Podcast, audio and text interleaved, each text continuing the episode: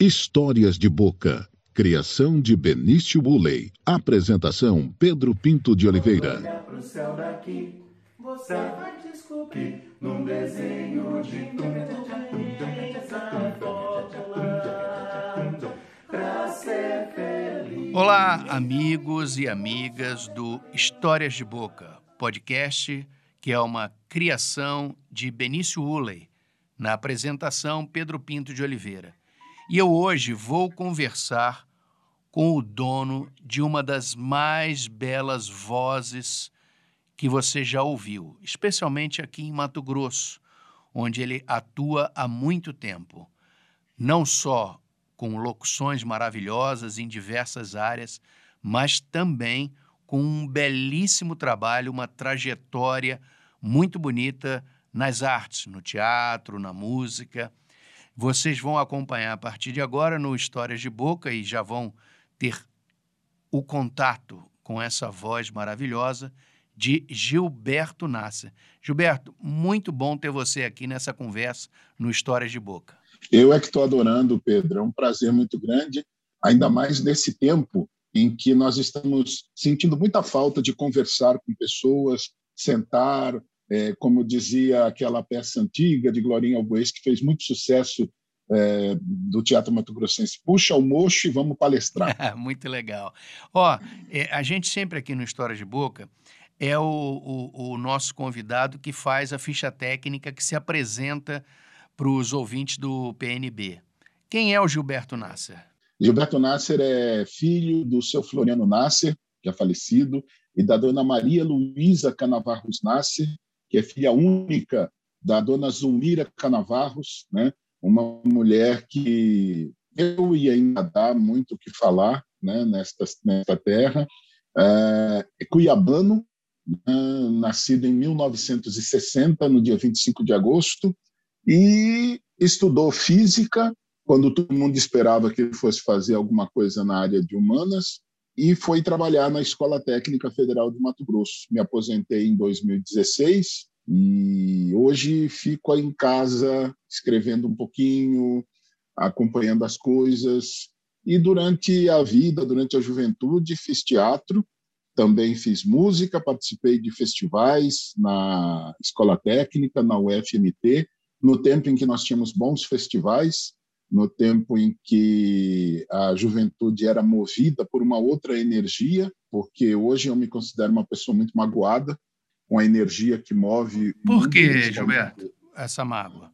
Por que a mágoa, Gilberto? Ah, Pedro, é, eu não gostaria. Tá? As pessoas às vezes até falam: olha, não pode ser saudosista, não pode. Você está ficando velho, por isso que você está reclamando. Lembra que sua mãe reclamava também de você quando você era jovem? Mas eu acho que no tempo em que a minha mãe me puxava a orelha por causa dos excessos da juventude eram por outras coisas, sabe? Coisas que realmente tinham alguma razão, mas hoje não. Hoje nós vivemos um apreço a, a eu diria assim, eu vou direto ao ponto, a, a feiura, né? Nós hoje temos um, um, uma reverência muito grande ao mau gosto, a, a atitudes que são desculpe, mas são execráveis, são. Eu às vezes fico com vergonha, sabe? E eu digo, para onde estamos caminhando? Será que é para isso que foi feita toda essa evolução? Ou será que, como físico, eu penso na famosa teoria do pêndulo?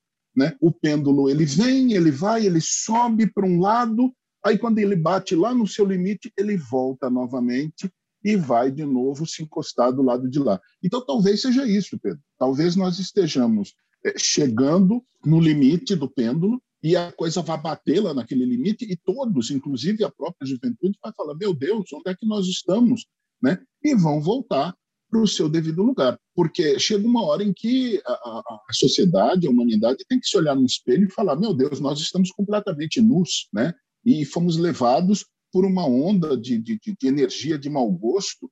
Você hoje não tem muita coisa para apreciar você vai ver um filme, todos têm a mesma tendência. Você vai assistir um programa de televisão, tudo é aquela mesma tendência. São raras as coisas que se apresentam com uma tendência diferente. Por exemplo, esse bate-papo nosso, é, talvez muitos jovens não saibam, mas isso era uma coisa comum no rádio mato na televisão cuiabana, E isso passava em horários bons para todo mundo sentar, assistir, ouvir né? e, e, debater. Né? E hoje nós temos assim espaços cada vez menores para esse tipo de reflexão. Né? Então, não é à toa que as pessoas estão é, é, se isolando. Eu mesmo, hoje, me considero uma pessoa que, que, que vive isolada. Por isso que eu digo, a, a pandemia, para mim, não está fazendo muita diferença, porque pouca coisa mudou na minha vida. Eu já não saía mesmo, já vivia mais em casa, né? então, para mim, pouca coisa mudou. Agora, por que desse isolamento? Porque é difícil você encontrar sua tribo hoje. É muito difícil. Tudo virou, como dizia a música da Rita Lee, tudo virou pastiche. Tudo é uma coisa só, tudo é só uma ideia, um só movimento. E se você não se enquadra naquilo, você está é, fora, está excluído. Agora não se usa mais a palavra excluído, agora se usa a palavra cancelamento. Né? E depois, ao longo do nosso papo, eu acho que a gente pode voltar a falar sobre é, esse neologismo, essa criação de novas palavras que Coronel Taíde Jorge da Silva, meu grande mestre lá na escola técnica, achava simplesmente ridículo isso daí, né? Essa coisa que você fica criando é, novas palavras. Para que a língua portuguesa já é tão rica? O nosso dicionário já tem tantas palavras que estão ali até em desuso, adormecidas com o tempo. Né? Se quer recuperar alguma, vá lá, pegue alguma que já foi usada antigamente, mas não. É, vão inventando coisas. Tá, eu, eu quero voltar sobre essa questão aí de saudosismo. Eu quero amarrar duas questões. É, você foi uma pessoa que, que criou, que trabalhou com um, um, grupo teatral que, que fez escola efetivamente em Mato Grosso, que é o Anima, não é? Um trabalho maravilhoso e formou muita gente boa. E nessa linha que você falou, assim, de que não é saudosismo de gente de mais idade como a gente, mas de pessoas mais jovens, de pessoas mais jovens, de talentos formados que passaram pela sua mão. É, eu estou convidando aqui nessa conversa hoje um dos maiores nomes aí na apresentação da, da, da cultura cuiabana, desse teatro que nós temos aí, que é o, o Tiago Mourão.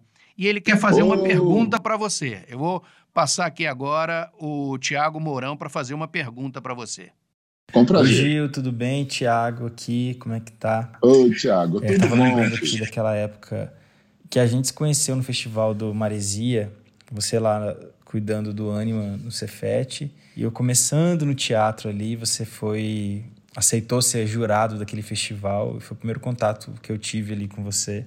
E para mim fez muita diferença, foi incrível assim, porque eu sempre tive um, um temor assim seu, sabe, naquela época é, era um nome muito forte, né, de muito peso. E você mostrou tanta humildade ali indo, né, ver um festival tão pequeno, simples ali, que me estimulou muito e foi muito importante. E, enfim, minha pergunta vai no seguinte sentido. Para mim, aquela época foi uma época de ouro do teatro cuiabano, Mato Grossense, talvez, eu diria.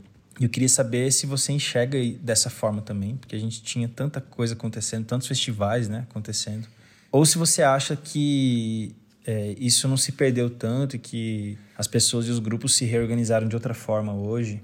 E, no seu ponto de vista, como fazer para a gente ter novamente é, esses festivais, né, revelando talentos e fazendo a coisa acontecer na nossa cidade, no nosso estado, tá bom? Beijão, até a próxima.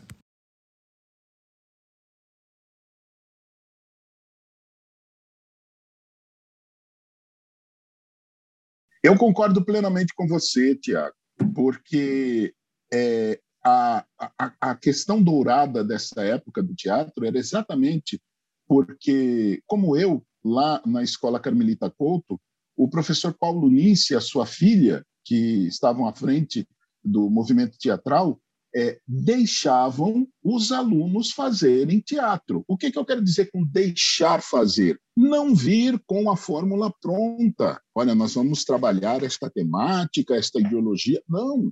Era além de um grupo de teatro, era um núcleo de teatro. Então, o Maresia ele se espelhava muito no que o pessoal do Anima foi lá na Escola Técnica Federal. Era um núcleo de teatro, onde eu apenas dava aula. Dava as aulas de voz, de técnica, de postura, eh, de interpretação, mas eu não escrevia as peças, eu não dirigia as peças. Algumas eu, eu por, por, acaso eu era responsável por um dos núcleos, porque tinham vários núcleos. O pessoal do Anima chegou uma época de ter 12 é, grupos dentro do núcleo, e cada grupo tinha o seu diretor, o, o, o, seu cabeça pensante. Então, da mesma forma, o Maresia, lá no Carmelita Couto, onde você começou, era dessa forma. Ou seja, existiam tendências é, que eram mais é, comédia, outros que queriam fazer mais drama, outros que queriam focar mais na política, nas atualidades, outros que queriam falar sobre temáticas religiosas, é, espiritismo, e tudo era permitido. E o público é que julgava. E como que o público julgava? Fazendo seus festivais, abria-se para a comunidade. Porque o que eu sempre critiquei foram os guetos, ou seja, aquele artista que acha que a arte que ele pensa é a, é a, bonita, é a correta, aí ele se fecha dentro do próprio umbigo, dentro do seu próprio gueto e fica fazendo aquela peça é, que ele, ele acha que é de vanguarda, aquela pseudo-intelectualidade, aquela verborragia, e na hora que vai apresentar, ele só convida o grupinho dele, aquela meia dúzia de pessoas. Quantas vezes nós já vimos ali, em, no, em, eu não vou falar o nome do teatro, mas em alguns teatros aqui de Cuiabá, 16 pessoas, teatro para centenas de pessoas, 16 pessoas assistindo, ar-condicionado ali gastando, luz, etc.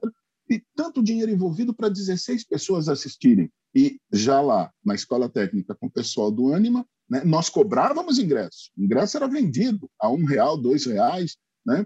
É, e, e, o público ia, pagava o ingresso e o teatro ficava lotado. Às vezes tinha que voltar para a segunda sessão porque não tinha. E isso é teatro feito para o povo. Deixa que o povo julgue o que é bom e o que não é bom. Não é você vir é, produzir uma coisa, achar que aquilo é o ideal e, e pronto. Então, eu concordo com você. Foi época de ouro e veja como é simples voltar a ser época de ouro. É só voltar a fazer dessa maneira, né? Deixar o aluno fazer o seu teatro e oferecer para o público em forma de festival para o público decidir. Ah, eu gostei mais dessa, eu não gostei daquela. Ah, e esqueci de falar, tinha muita gente que gostava do teatro infantil, que era uma coisa que não era minha praia. E aí tinham alunos meus lá que gostavam de se especializar nesse teatro infantil e fizeram coisas maravilhosas.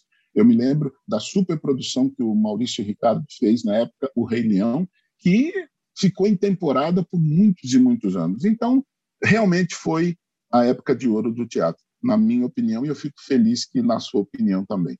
É, agora, Gilberto, eu quero trazer a participação de um outro ex-aluno seu, de uma pessoa que também formou pelas suas mãos, que é hoje também um grande nome dessa nova geração, que é o Eduardo Butaca. E ele traz uma, uma, uma questão que é interessante, que é aquela valorização do que é de fora em relação à cultura cuiabana, aos talentos, aos profissionais daqui. Ele faz essa questão, ele faz esse questionamento para você. Vamos ouvir aqui o Eduardo Butaca. Oi, Gilberto. Aqui é o Eduardo Butaca.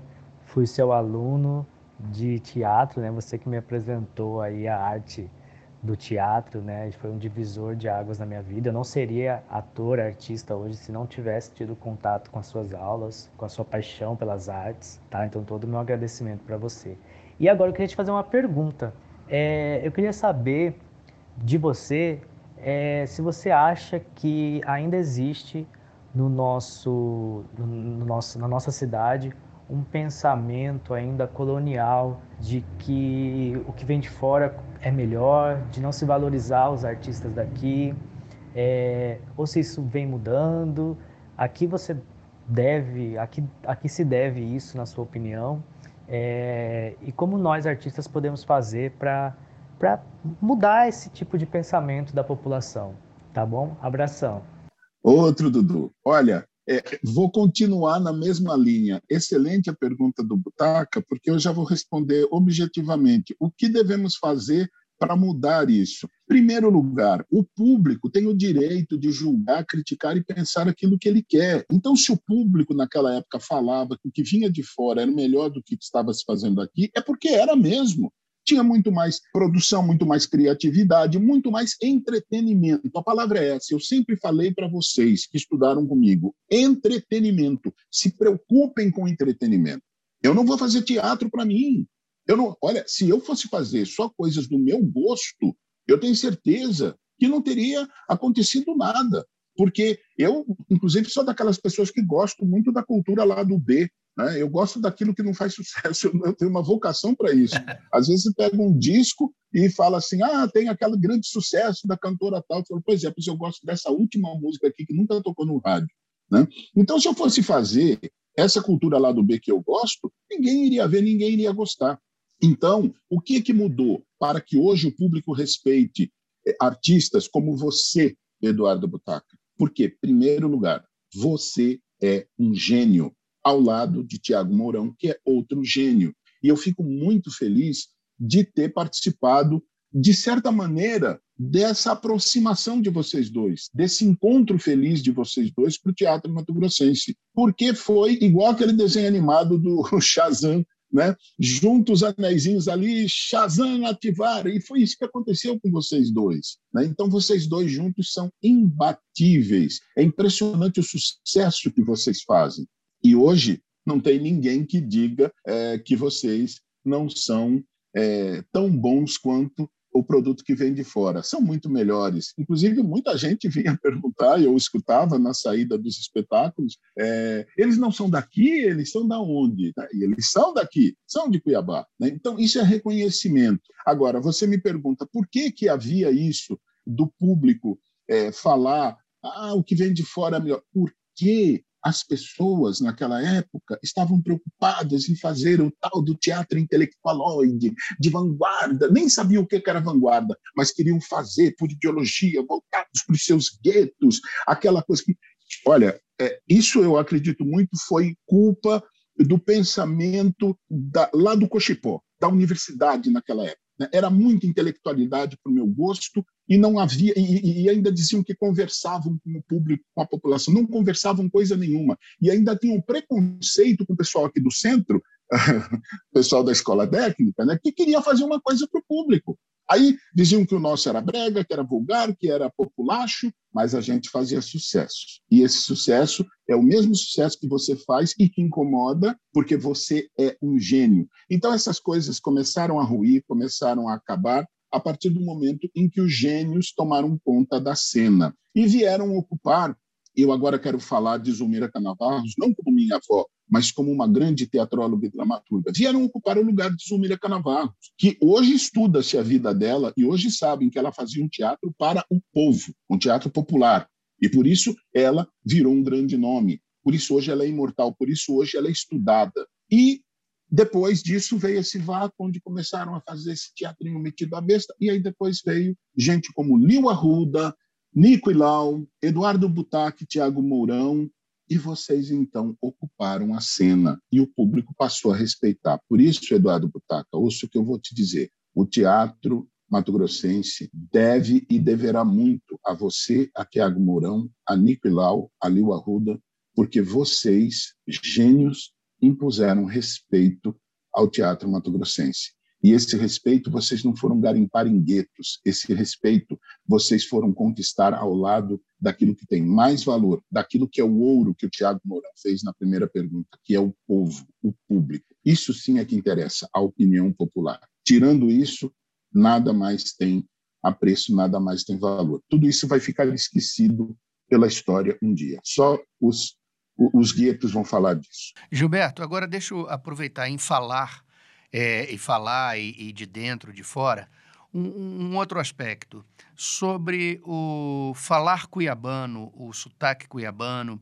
A gente tem visto que a arte tem feito um papel é, belíssimo de preservação de, desse falar, do tom do humor, mas é, na sua concepção como intelectual, existiu à sua época e ainda existe hoje uma certa resistência, um preconceito com o falar cuiabano, com o, o nosso sotaque do cuiabano, é, o que, que, é esse, agora quando, é, que serve para o humor, mas em outras instâncias da sociedade e, e recebe, é recebido com o nariz torcido? Muito pelo contrário, Pedro Pinto.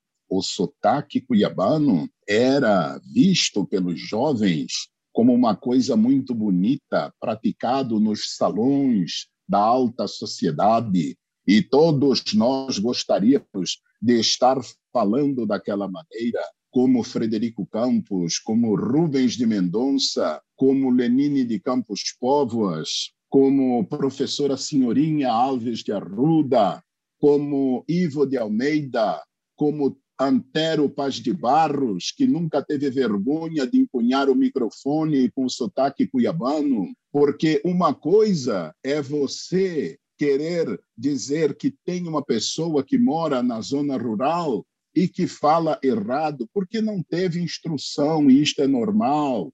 E outra coisa é você querer misturar tudo e dizer que o sotaque cuiabano não tem prestígio, é chulo. Veja bem, estamos falando aqui com o sotaque cuiabano, como fala deliciosamente o meu querido, nosso querido e amado professor Moisés Martins, né? grande poeta.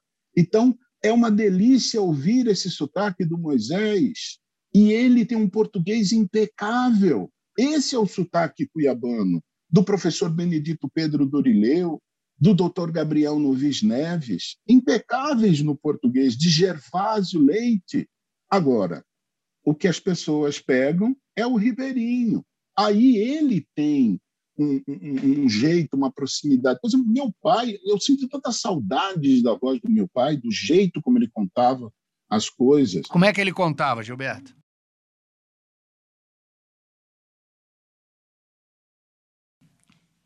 Ah, ele pegava, eu chegava lá e dizia assim: Gilberto, você viu hoje na televisão a, a reportagem daquele rapaz que está fazendo teatro em cima da carroceria do caminhão. Ah, não, não vi não, papai. Ah, o espaço aí bonito, ele vai de bairro em bairro. Aí Maria falou para mim que ele estava fazendo igual a avó, quando botava o piano em cima do caminhão e saía tocando nos bairros para o povo que não podia vir aqui no centro ouvir ela tocar piano. Então, eu ficava assim, embevecido com aquilo. E eu queria não ter vergonha de falar assim, mas aí você viaja para fora. Né? Eu fui passar um tempo em Brasília, aí quando cheguei lá, o pessoal começava a apontar dedo para mim, caçoar do jeito que eu falava. Aí eu mudei, passei a falar como eles. E naquela época, 69, 70, Brasília não tinha nem sotaque. As pessoas de casa já sabiam é, pelo jeito como a gente estava falando naquela semana, Ih, ele está de amizade com carioca. Porque você chegava em casa falando, titia, ah, sei lá, eu não estou curtindo muito isto, e, ou então, na outra semana, você chegava lá e falava assim, ah, eu queria que a senhora fizesse para mim aquele bolo que está de amizade com o nordestino. E por aí ia. Hoje, muito bom. É, hoje Brasília tem um sotaque, por sinal ficou até um sotaque bonito. Né? Do candango. É, o sotaque candango, que na época, olha, naquela época o pessoal odiava ser chamado de candango. Eles, hoje não, eles falam com orgulho. Né? Mas naquela época chamar de candango. Mas é isso, Gilberto. O, o que eu estou questionando agora, uh, nesse momento atual, é, hoje parece que o, o sotaque cuiabano, esse nosso acento, está é, praticamente colocado no campo das artes, ou seja, do ribeirinho inteligente, esperto, da, e, e, não, tem, né, não tem essas áreas de poder da intelectualidade, da política, da própria mídia. Eu digo nesse sentido. É.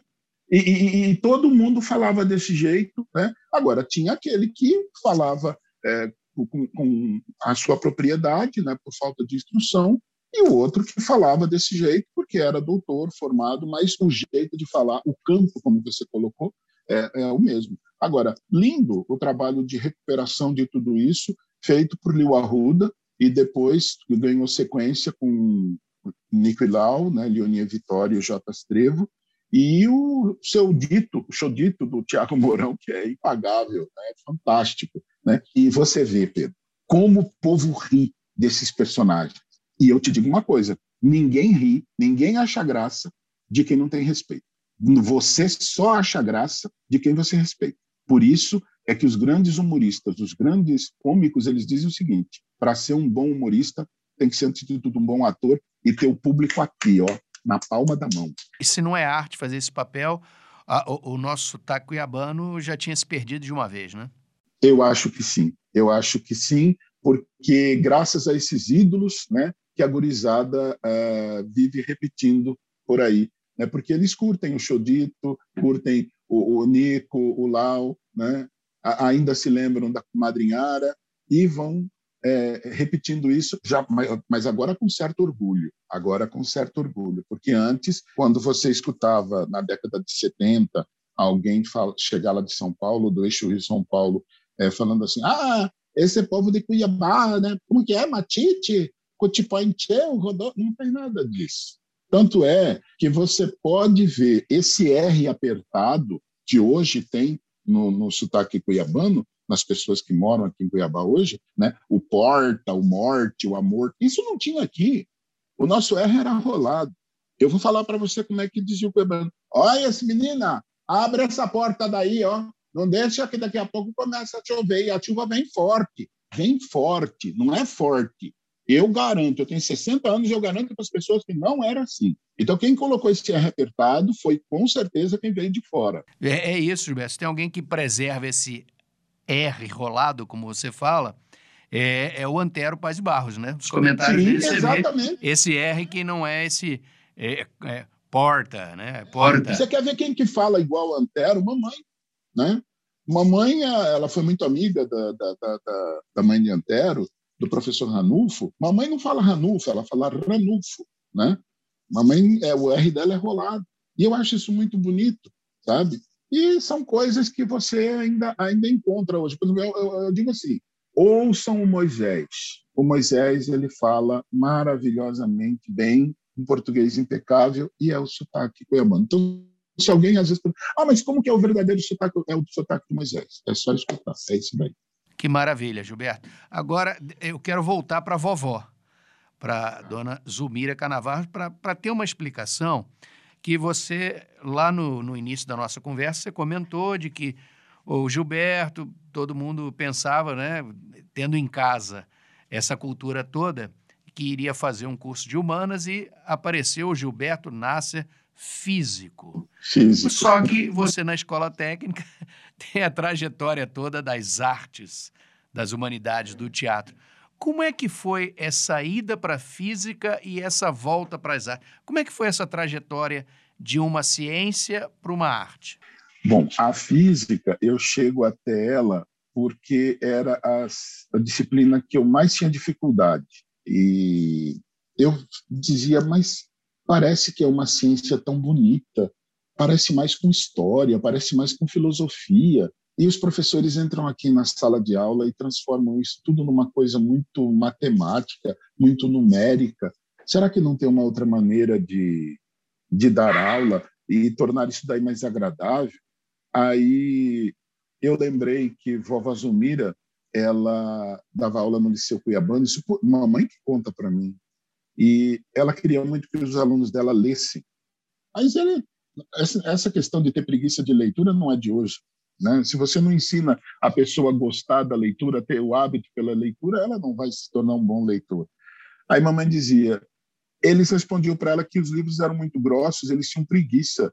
Então o que, que ela fazia? Ela adaptava os livros e reescrevia, como naquela época não tinha computador nem máquina de escrever à disposição, ela passava na livraria Glória e perguntava daqueles papéis que de seda que estavam sobrando lá, o homem já guardava para ela, o pai da professora Dalva Lúcia já guardava para ela, então ela passava, ou o vovô passava lá e pegava, e ela em casa de noite com ele na luz do lampião, porque a luz desligava às 11 horas, 10 horas da noite, e ela ficava lá escrevendo à mão, e depois ela fazia, cortava direitinho no formato, colava os livrinhos no grude, né? Grude, para quem não sabe, é a cola que a gente tem hoje, fazia de trigo com água e aí ela colava aquilo ali e escrevia, fazia capa dura, né?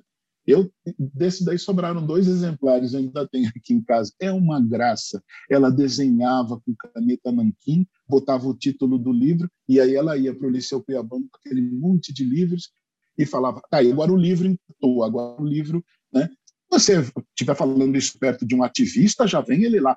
Mas isso é um crime. Já vem, já, já vem um ativista com seus lumenismos, uma palavra nova que criaram agora por causa do BBB. Então já viria com seu lumenismo e dizer assim: essa senhora está agredindo a literatura, como é que ela pode entrar ali e reduzir, fazer um resumo do que está escrito? Aquilo... Foi muito bem. Muitos dos alunos cresceram e depois vieram dizer para ela, Pitu, porque ela era chamada de Pitu Zumira, Pitu, sabe aquele livro do Dom Quixote de La Mancha que você resumiu e eu li na sua letrinha? Hoje eu estou lendo no original em espanhol.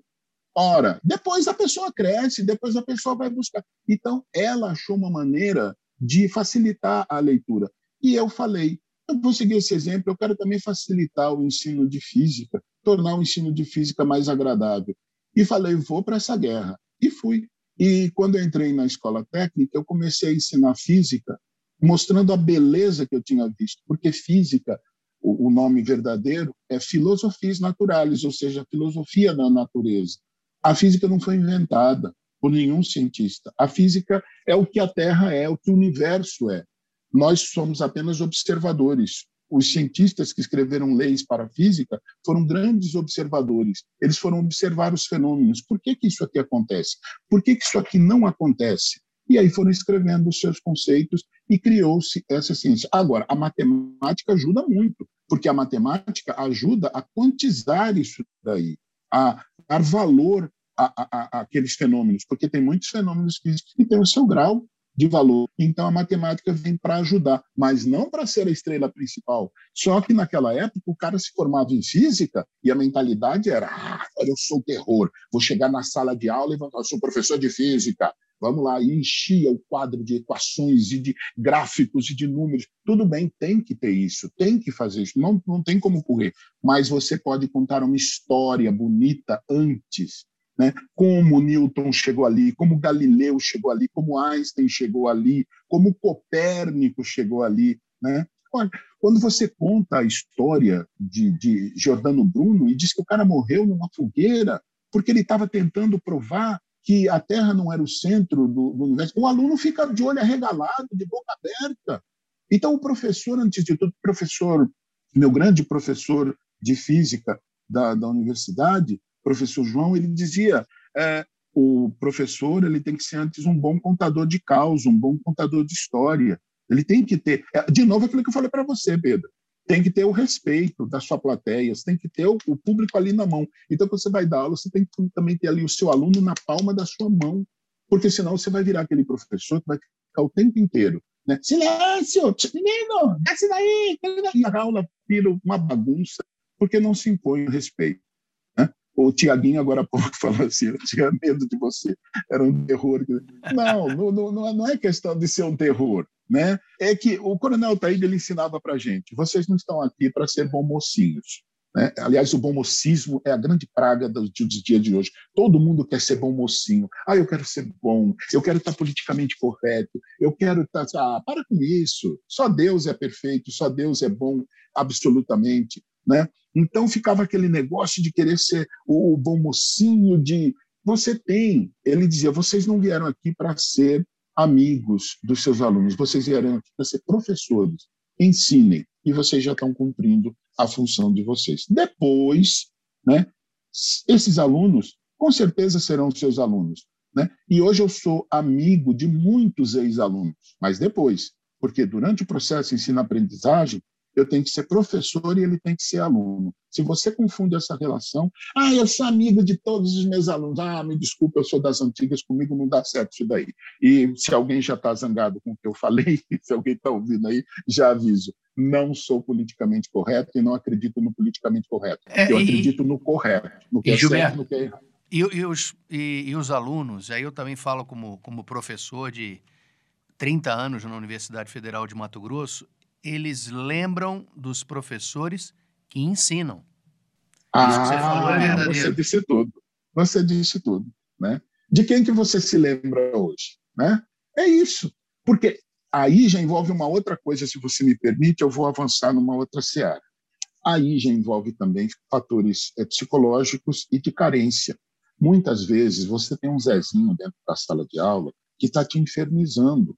Ele está querendo uh, botar fogo na sala de aula e você fala, meu Deus, como é que eu vou controlar esse aluno? Esse aluno é muito mal educado. Aluno... Ele, no fundo, no fundo, ele não é nenhum João Valentão. Ele é um carente. Na hora que você for conversar com ele, você vai ver que ele vai te mostrar uma realidade da vida pessoal dele terrível. Falta de dinheiro, falta de condições financeiras, um, um lar muitas vezes desestruturado, né? mora num ambiente absolutamente insalubre, é, leva uma vida de medo, de insegurança. Então, quando ele vai para a escola, ele chega ali e vê muitas pessoas que ele gostaria de ser como aquelas pessoas. E ele então começa a querer chamar a atenção. E muitas vezes fazer bagunça é uma maneira de chamar a atenção. Mas isso tudo é carência. Quando você começa a destacá-lo, chegar mais perto, tentar conhecer e trazê-lo para perto, você vai ver que esse aluno muda. E isso, de novo, eu aprendi. Eu fui um bom aluno aí na universidade, hein, Pedro? Aprendi com a professora Creuza, não sei se ela ainda é viva, né? professora Janete, o pessoal da didática, o pessoal da pedagogia que atendia o curso de física, e eles ensinavam a diferença entre vocês que são formados em licenciatura para um engenheiro que vai dar aula de física ou de matemática, porque naquela época podia pela falta de, de mão de obra especializada, então muitos professores de física eram engenheiros, né? É, ela dizia a diferença é que vocês estão sendo formados para serem professores. Então, elas ensinavam, vocês têm que saber ensinar, não percam tempo com outras coisas, vão direto no assunto. O aluno não tomou banho, não acordou cedo, não pegou fila de ônibus, não veio, chegou suado na escola, com todo esse sacrifício para chegar aqui e escutar um professor falando farofa e enrolando ele com outros assuntos que não são o assunto da aula. Ele veio aqui para aprender, ele tem no seu, no seu horário de aula Está lá escrito: hoje é aula de geografia, depois é matemática, depois é português, depois é química. Então, ele sabe, ele está preparado para aquilo ali. Aí entra o professor de geografia ou de matemática e começa a falar outras coisas, outros assuntos, aquilo que ele viu na televisão ontem, tentando colocar na cabeça do aluno outras minhocas e não a própria matéria. Aí é complicado. Aí ele pode fazer até um sucesso ali no começo, mas depois o aluno vai entender que tudo aquilo é enrolação. Né? Se você entrou na sala de aula, você é professor de determinada disciplina, ensine a sua disciplina e ponto final. É só isso. O resto, você pode conversar com o aluno fora da sala de aula, você tem todo o direito de mostrar para o aluno quem você é, sobre o que, que você pensa, e acabou. É isso. Gilberto, muito obrigado pela sua presença aqui no Histórias de Boca. É, eu quero te agradecer também aqui de público, é, o internauta, quem assiste a programação, os novos conteúdos do PNB online, é, o programa Nada Pessoal, esse programa Histórias de Boca, o TBT do PNB e tantos outros novos conteúdos, as vinhetas têm a poderosa a belíssima voz de Gilberto Nasser. Muito obrigado por abrilhantar essas vinhetas, por torná-las, com certeza, um patrimônio da nossa cultura e também um patrimônio histórico da comunicação. Muito obrigado. Eu fico muito, muito lisonjeado, eu que agradeço. Foi uma conversa muito gostosa. E se você tivesse aqui em casa, com certeza nós vamos conversar muito mais, porque como eu já falei para você, Estou com saudade de conversa. Então, se eu falei muito, perdoem. É, mas falou, falou tudo que a gente queria ouvir, com certeza. É, é, e você, com esse programa, deve estar atendendo muita gente que, como eu, também está sentindo falta de um bom papo, de uma boa conversa, de ouvir opiniões diferentes. É isso que nós temos que ouvir. Pessoas que falam assim, pessoas que falam assado, e nós ficamos ouvindo e depois a gente decide quem que a gente gostou mais, quem que a gente vai seguir, quem que a gente não vai seguir. É isso que se chama de respeito, liberdade democracia e, acima de tudo, viver bem com as pessoas. Portanto, eu desejo sucesso a você, ao PNB, um abraço Antero e a todos que compõem essa equipe maravilhosa, que eu tenho certeza que, independente da idade, todos são jovens, porque é isso que faz de vocês bons profissionais continuam jovens sempre, porque estão sempre buscando fazer o melhor. Eu me sinto muito honrado de ter sido um dos convidados desse é, espaço tão importante. Muito obrigado e um bom dia para você. Obrigado, Gilberto. Conversamos no Histórias de Boca com Gilberto Nasser, o dono da voz, o nome da cultura cuiabana. O Histórias de Boca é uma criação de Benício Uley, apresentado por Pedro Pinto de Oliveira. Até a próxima semana, um grande abraço. Então